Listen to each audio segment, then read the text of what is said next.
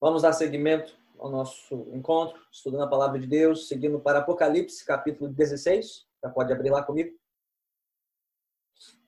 Apocalipse, capítulo 16.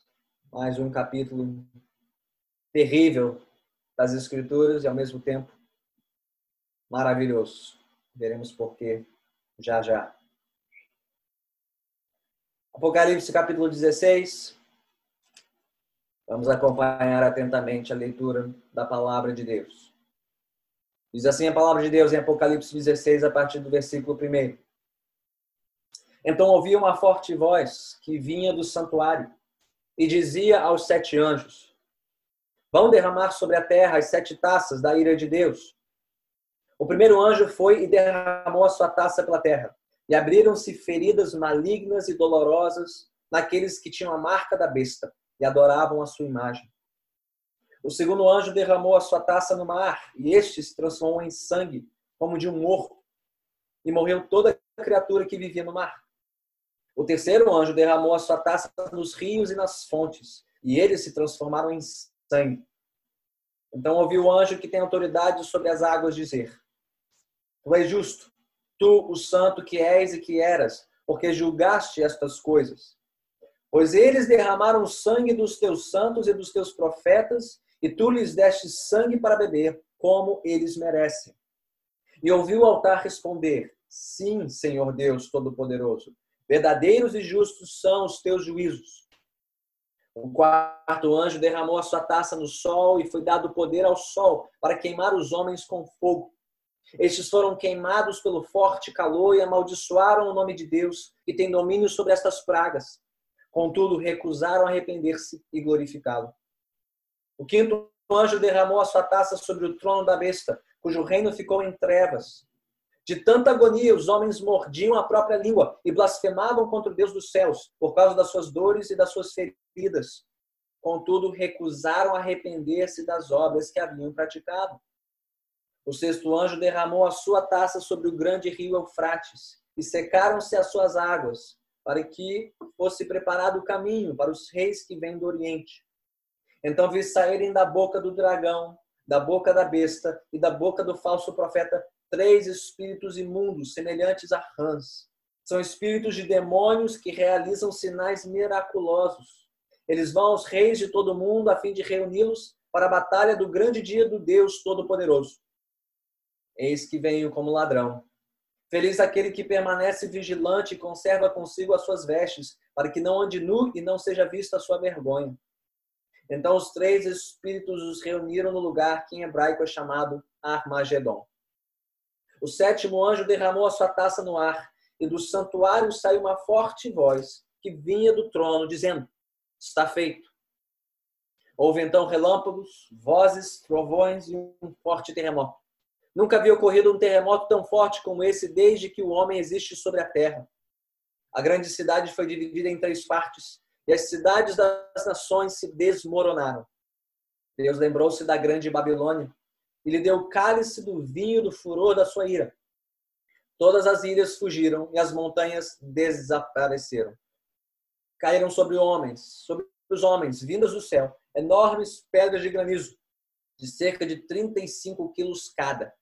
Eles blasfemaram contra Deus por causa do granizo, pois a praga fora terrível. Louvado seja Deus pela sua palavra, seja abençoada esta meditação da palavra do Senhor. Bem, você já parou para contar quantas ideias diferentes existem hoje sobre como será o fim do mundo? Existem aqueles por exemplo, que defendem a tese sanitária né, de um supervírus muito mais potente que o Covid-19, capaz de reduzir drasticamente a população mundial e promover é, a derrocada do mundo, como nós o conhecemos. Existem outros que defendem a tese ecológica e ambiental, de uma sucessão de catástrofes é, naturais causadas alegadamente pelo aquecimento global, que produzirá enchentes, secas e fomes, que acabariam com a vida como nós a conhecemos no planeta Terra. Existem aqueles também que defendem a tese econômica de uma crise financeira ainda por vir, que arrastaria os mercados financeiros de todo o planeta para uma ruína sem precedente. Existem outros que defendem a tese política, da ascensão de um governo totalitário global que acabaria com as nossas liberdades pessoais e individuais em nome de uma nova ordem mundial. E existem aqueles que defendem a tese bélica de um conflito militar mundial sem precedente que com um aperto de botão e lançamento de alguns mísseis poderia literalmente explodir todo o planeta. Todos já ouviram pelo menos uma dessas teses? Pelo menos uma, né? Creio que sim. Bem, sem querer, sem querer entrar no mérito é, de nenhuma dessas teses, e algumas têm mais fundamento do que outras, mas quando nós somamos todos esses cenários hipotéticos de como será o fim do mundo, mesmo assim, eles não chegam aos pés de como Apocalipse 16 retrata como de fato será o fim do mundo. Porque não estamos tratando aqui de teses ou hipóteses. Estamos tratando aqui do que Deus disse a respeito de como de fato será o fim da história e do mundo. E o que o retrato deste capítulo nos mostra? O que ele nos ensina? Que o fim da história virá quando Deus derramar o seu juízo final sobre este mundo rebelde.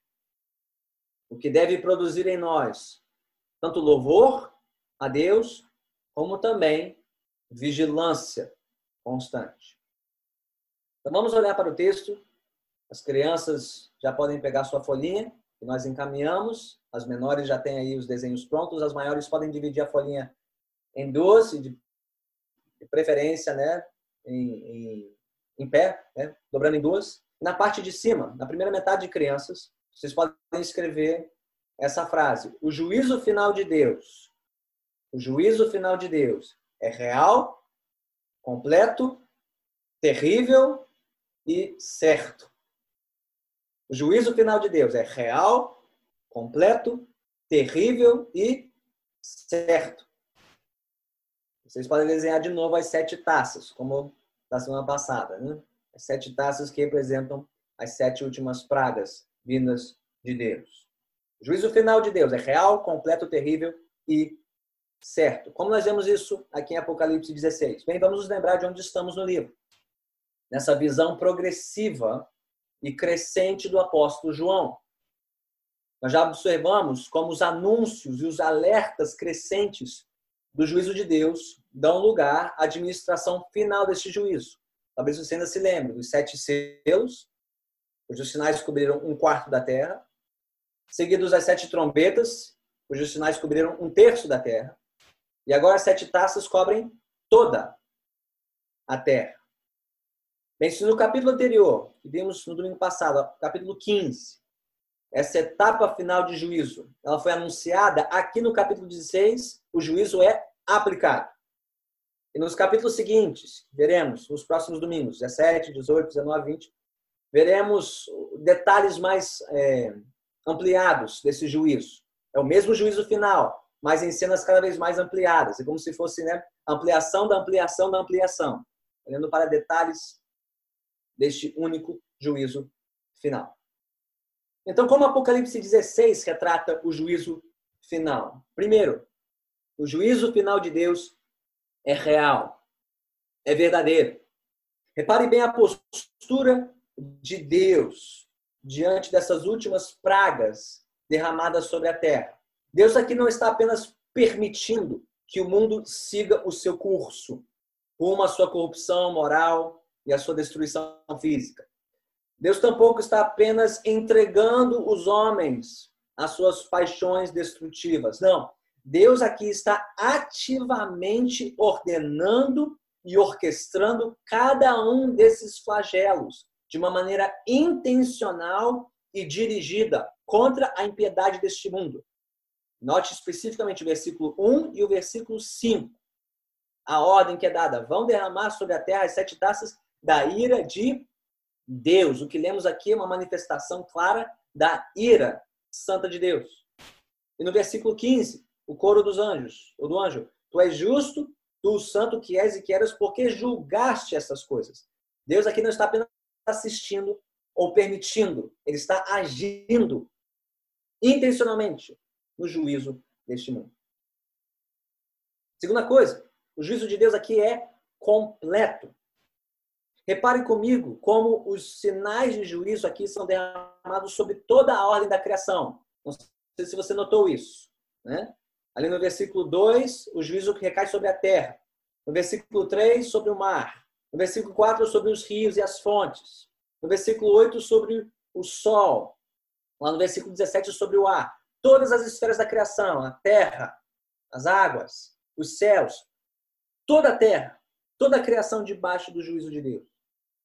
E todos que neste mundo se opõem a Deus. Note lá no versículo 13, o dragão, a besta, o falso profeta, que já vou adiantar aqui, eu creio que é o mesmo que a besta que vem da terra. A besta que vem do mal, o poder político, é a besta que vem da terra, o poder religioso, a propaganda desse poder político. Aqui chamados de besta e falso profeta. Eles são correspondentes ao que vimos no capítulo 13. Mas todos que se opõem a Deus, o dragão, a besta, o falso profeta, e todos que adoram esses poderes, lá no versículo 2, os que levam a marca da besta e adoram a sua imagem, todos julgados, sem exceção. Julgados por meio de um juízo completo. Sete pragas, sete taças, sete o número de perfeição, completude. Aliás, não sei se você também notou este paralelo. Assim como Deus julgou completamente Faraó e o Egito por meio de dez pragas, antes de libertar o povo de Israel, aqui Deus está julgando toda a terra em preparação para a libertação final da igreja. E há muitas semelhanças, notaram? Entre as pragas do Egito e as pragas aqui? Feridas, é, água transformada em sangue, trevas, rãs, granizo, tudo que encontramos lá no Egito, repetido agora no final da história, esse completo juízo de Deus. Terceiro, esse juízo é terrível. Gente, imagine bem comigo tudo que acabamos de ouvir nesse capítulo. Feridas malignas e dolorosas. Águas do mar. Imagine a praia do recreio, de repente tomada de sangue. Toda a água do mar transformada em sangue. E não só do mar, dos rios, dos canais. Tudo transformado em sangue. Sol escaldante, versículo 8, a ponto de queimar os homens. Versículo 10: Trevas tais que os homens gemem de tanta agonia. Exércitos reunidos de todo mundo para um verdadeiro massacre. Terremoto, granizo, cidades das nações desmoronando. Gente, some tudo isso e nós temos um retrato grotesco e horripilante de como será o juízo final de Deus, que deixa tudo que nós conhecemos no chinelo. Você pode juntar dengue, zika, chikungunya, o sol do verão carioca, a SEDAI com seus problemas de abastecimento de água, as chuvas do rio, os desmoronamentos em Minas Gerais, e tudo isso somado não chega aos pés do que temos aqui. Se nós nos horrorizamos com os males que nós conhecemos aqui, em nosso tempo, nós não temos noção do horror que será o juízo final de Deus. É real? Será completo? Terrível. E por fim, certo. O juízo de Deus é certo. Tão certo quanto a ordem do anjo, ou dada aos anjos, aqui no versículo 1, provavelmente uma ordem vinda do próprio Deus, que fala do seu santuário, como certo é a declaração do versículo 17. Está feito. Deus fará isso. É tão certo que é dito já no passado, de algo ainda por vir. É certo. Deus julgará este mundo de uma vez por todas. Será terrível, será completo e será uma verdadeira manifestação da ira de Deus. Então, irmãos e irmãs, se a Bíblia é tão clara sobre o juízo final de Deus, por que tão poucos o reconhecem hoje, dentro e fora da igreja. Bem, é mais fácil compreender os que negam este juízo, mas que estão fora da igreja. Afinal, pense comigo, é muito conveniente não negar o juízo final. É muito conveniente negar que um dia Deus voltará e julgará vivos e mortos. Por que isso é conveniente, gente? Porque se não tem um juízo final, não terá uma prestação final de contas e todo mundo pode viver como quiser. É muito conveniente negar a ira e o juízo de Deus. Porque então podemos viver como quisermos, sem prestar contas a Deus. O problema é que se não existe, ju existe juízo final, se não existe uma prestação de contas final, então não existe mais uma base absoluta para jogarmos bem e mal, certo e errado. O que explica a confusão moral dos nossos dias, não? Quem diz então o que é certo e o que é errado? O que deve ser julgado ou não? Quem fala mais alto? Quem defende os seus interesses, não? Então, quando abrimos mão do juízo final, abrimos mão de tudo que é certo e errado. E não tem mais como protestar contra o mal desse mundo. É um problema para aqueles que negam o juízo de Deus. Fora da igreja. Mas é muito mais difícil compreender aqueles que negam o juízo de Deus ou amenizam o juízo de Deus estando dentro da igreja. Muitos ditos cristãos que não defendem mais o juízo de Deus, não conseguem, conseguem conceber um Deus que julgaria o mundo desta forma. Por muitas razões possíveis. Talvez por uma sensibilidade, as sensibilidades da nossa cultura, tão fechada para o juízo de Deus. Ou talvez por conta de uma visão defeituosa de quem Deus é. Muitos cristãos sinceros, devotos, que acham que não, o Deus de juízo, ele agiu no Antigo Testamento. Mas com o Novo Testamento nós vemos Deus amando, Deus salvando. Deus não é mais capaz de julgar os homens hoje como julgou no passado. Esses irmãos e irmãs não conseguem conceber um Deus que está ativamente julgando este mundo e o fará de forma crescente até o fim da história. Mas o que esses cristãos e todos nós precisamos entender é que o amor e a justiça de Deus não conflitam, mas se complementam. Porque, gente, quando Deus julga o mundo, ele o faz por amor à sua justiça, por amor à sua glória, por amor à sua santidade. Deus precisa julgar o mundo se ele de fato for um Deus perfeito, santo e bom. Então, irmãos e irmãs, compreendemos a justiça soberana e o juízo certo de Deus deste mundo? Nós reconhecemos e confiamos no juízo real, completo, terrível e certo que está por vir sobre este mundo? Então, como nós respondemos a tudo isso? Bem, crianças, na segunda metade da sua folha, na parte de baixo, vocês podem escrever três comandos. Okay? Se o juízo de Deus é tudo isso, certo, terrível, completo, real, né? real, completo, terrível, certo, Três comandos, três coisas devem nortear a nossa vida neste mundo. Louvem, não resistam, vigiem. Louvem, não resistam, vigiem. Para cada um desses comandos, crianças, vocês podem desenhar algumas, alguns gestos, né? Louvem, dá mãos louvando assim, ou batendo palmas. Não resistam, podem desenhar aí um, um punho fechado com um X. Né? Eu esqueci de botar o X aí na folha dos menores. Não resistam. Mas vigiem. Podem botar as mãozinhas orando. Né? Louvem, não resistam, mas vigiem. Bem, ao longo desse capítulo, enquanto Deus vai derramando os sinais do juízo final, nós devemos observar três respostas a esse juízo.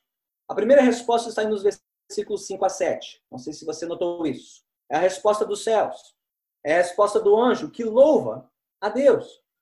E por que os céus louvam a Deus pelo seu juízo sobre a terra? Bem, o texto responde. Primeiro, porque isso corresponde ao caráter santo e justo de Deus. Versículo 5. Tu és justo, tu o santo que és e que eras, porque julgaste essas coisas.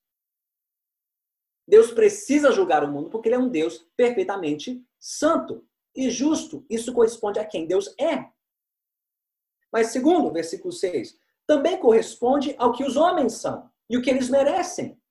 O juízo corresponde à perversidade e à maldade dos homens, especialmente daqueles que perseguiram a igreja, os santos e profetas, versículo 6. Pois eles derramaram o sangue dos teus santos e dos teus profetas, e tu lhes deste sangue para beber, como eles merecem.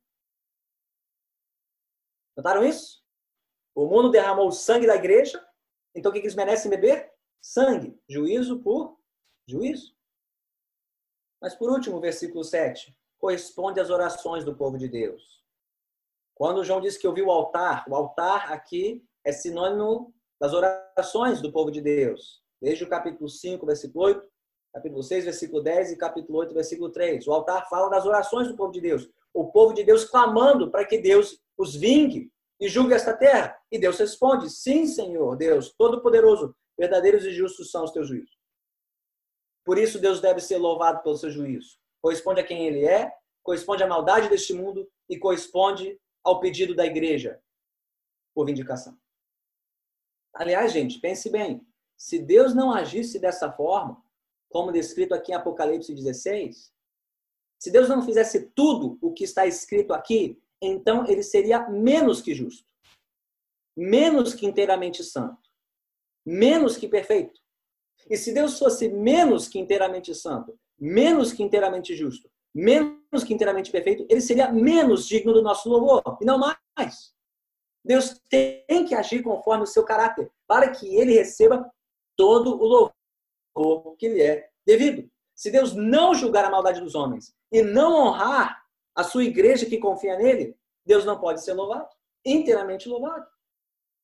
Então, sim, louvemos a Deus também, não apesar do juízo dele, mas louvemos a Deus por causa do juízo dele, inclusive porque ele julgará a terra, porque ele é um Deus santo e justo. Mas há uma segunda reação, uma segunda resposta neste texto ao juízo de Deus, e a resposta que é mais repetida e enfatizada. Os anjos no céu louvam, mas os homens da terra resistem ao juízo. A terra e os homens em aliança com o dragão e a besta resistem a Deus. Você deve ter notado esse refrão no versículo 9, no versículo 11, nos versículos 13 e 14, no versículo 16 e no versículo 21. Repare bem que a cada novo flagelo da parte de Deus, o mundo não se arrepende, mas resiste ainda mais a Deus intensifica a sua resistência a Deus, o que atrai sobre si ainda mais o juízo do Senhor. Versículo 9. Quando queimados, eles amaldiçoam o nome de Deus, recusam a se arrepender e a glorificá-lo. Versículo 10 e 11. Quando as trevas vêm sobre o reino deste mundo, o que, que eles fazem? Olha que coisa terrível. Versículo 10. Os homens mordem a própria língua.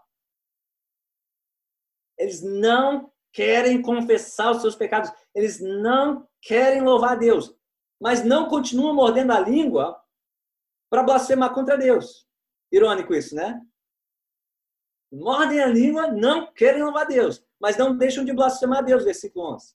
Blasfemam contra Deus, recusam se arrepender das obras que haviam praticado.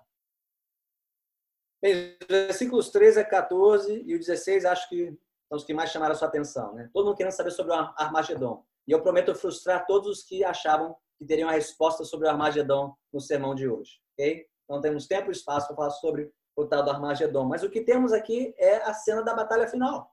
Armagedon, dentro do hebraico, que significa o monte né, de Megido, era um, um, uma localização de muitas batalhas importantes na história de Israel, de definição de guerras. Era sinônimo de destruição dos inimigos de Deus e o que temos aqui são os inimigos de Deus se juntando, se aliando para a última batalha. O dragão, a besta, o falso profeta, né, conclamando os reis da terra para fazer guerra contra Deus. Né? É como se Deus esticasse a corda uma última vez. Olha, vou dar uma última chance para vocês se arrependerem. Em vez de se arrepender, o que, que os poderosos fazem? Se juntam para um último ataque. Né? Aqui a menção no versículo 12 é o rio Efrates, que era a divisão do, do Oriente, né? a divisão entre o mundo civilizado e bárbaro, né? que impedia que os bárbaros viessem arrasar o Império Romano. Deus vai secar este rio, vai deixar que esses povos venham, mas em vez de julgar os romanos, vão se juntar a eles para atacar a igreja. Os homens se juntarão uma última vez para atacar a igreja, para atacar os santos, para se levantar contra o Todo-Poderoso e não para se render a Deus, preparando-se para a batalha final, o dia do massacre de Deus contra. Então, no versículo 21, chegando já no juízo final, o que, que os homens fazem uma última vez? Praguejam contra Deus. Eles blasfemaram contra Deus por causa do granizo, pois a praga fora terrível. Terrível. Então, o que vemos de novo e de novo e de novo nesse texto? Deus julgando, Deus julgando, Deus julgando, e o mundo resistindo, resistindo, resistindo. Mas o que isso nos mostra, gente? Nos mostra que Deus, quando julga a terra, ele é misericordiosamente justo. Note que o alvo do juízo é que os homens se arrependam. É isso que Deus quer. Não quer destruir a terra. Quer que os homens se arrependam. O problema é que eles não se arrependem. De novo, e de novo, e de novo.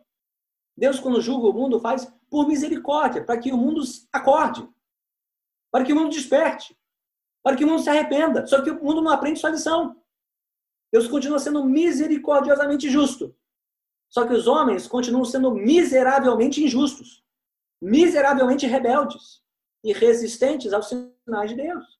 Não se arrependem, não são salvos. O que só ressalta, gente, quanto Deus é misericordiosamente soberano.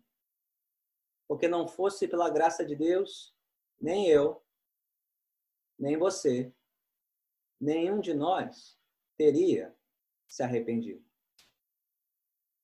Nenhum de nós teria se entregado. Nenhum de nós teria se convertido. Se hoje nos rendemos e fugimos do juízo, não é por merecimento nosso, é pela pura graça e misericórdia de Deus.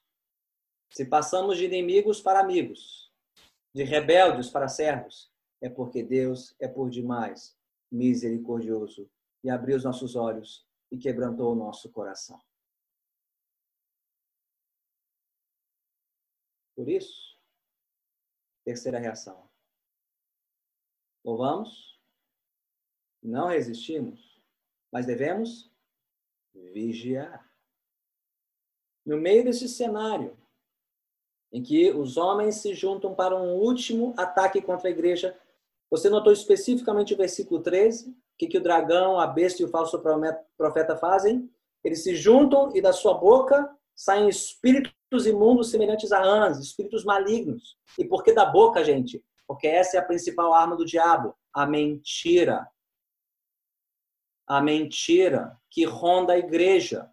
Já vimos isso antes em Apocalipse, a mentira das falsas doutrinas, das heresias invadindo a igreja as mentiras lançadas contra a igreja, contra a nossa fé, contra as nossas doutrinas, contra os nossos princípios. A principal arma deste mundo do diabo é lançar suas mentiras contra nós, tentando nos enganar, nos fazer pensar e agir como o mundo pensa e age. E não é isso que o mundo mais faz hoje. Não só no Paquistão, não só na Coreia do Norte, não só na China, onde a igreja é ativamente perseguida, mas aqui no Ocidente. No entretenimento, nas escolas, nas universidades, nos fóruns, no ativismo judicial deste país, que nega a nossa moral cristã, que afronta a nossa fé. Em políticos pretensamente cristãos, mas que dão péssimo testemunho, enganando a muitos sobre a nossa verdadeira fé e a nossa verdadeira vida cristã. Essa é a arma do mundo, nos enganar, nos enredar, mentir sobre nós, mentir contra nós. É nesse contexto de mentira e engano crescentes até a batalha final que Jesus diz, versículo 15: Eis que venho como ladrão. Feliz aquele que permanece vigilante e conserva consigo as suas vestes, para que não ande nu e não seja vista a sua vergonha. Gente, enquanto o mundo caminha para a sua destruição e o seu juízo, enquanto Deus vai multiplicando os seus sinais sobre este mundo, o que por alguns é sinal de destruição e outros para salvação, o mesmo sol que está endurecendo o coração dos homens, É o sol que está amolecendo o coração dos justos, para que eles vigiem, para que eles se guardem, para que eles não sejam contaminados pelas mentiras deste mundo, que não são alimentadas pela indústria do entretenimento, pela educação moderna, pelos fóruns e os governos deste mundo. Nós precisamos guardar as nossas vestes, diz Jesus, vigiar, porque ele vem como ladrão, ele vem logo, ele vem em breve. A pergunta é: estaremos prontos?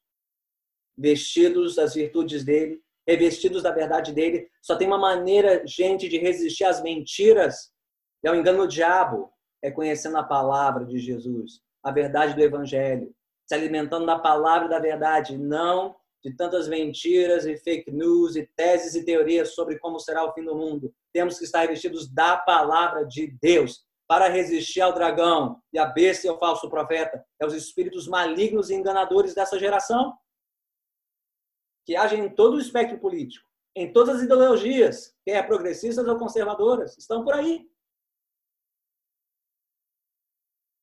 Pergunta: estamos vigiando? Estamos nos guardando? Estaremos prontos quando Jesus voltar? Precisamos estar atentos e vigiando, porque Jesus em breve voltará. Então, irmãos e irmãs, não importa como o mundo imagina que será o fim da história. Porque nós sabemos como será o fim da história. O mundo imagina, especula, teoriza. Nós sabemos, porque a palavra nos diz. Talvez não saibamos todos os detalhes. O tempo, o dia, a hora. Mas nós sabemos que o fim, nós sabemos que o fim vem. Por quê? Porque Deus julgará o mundo.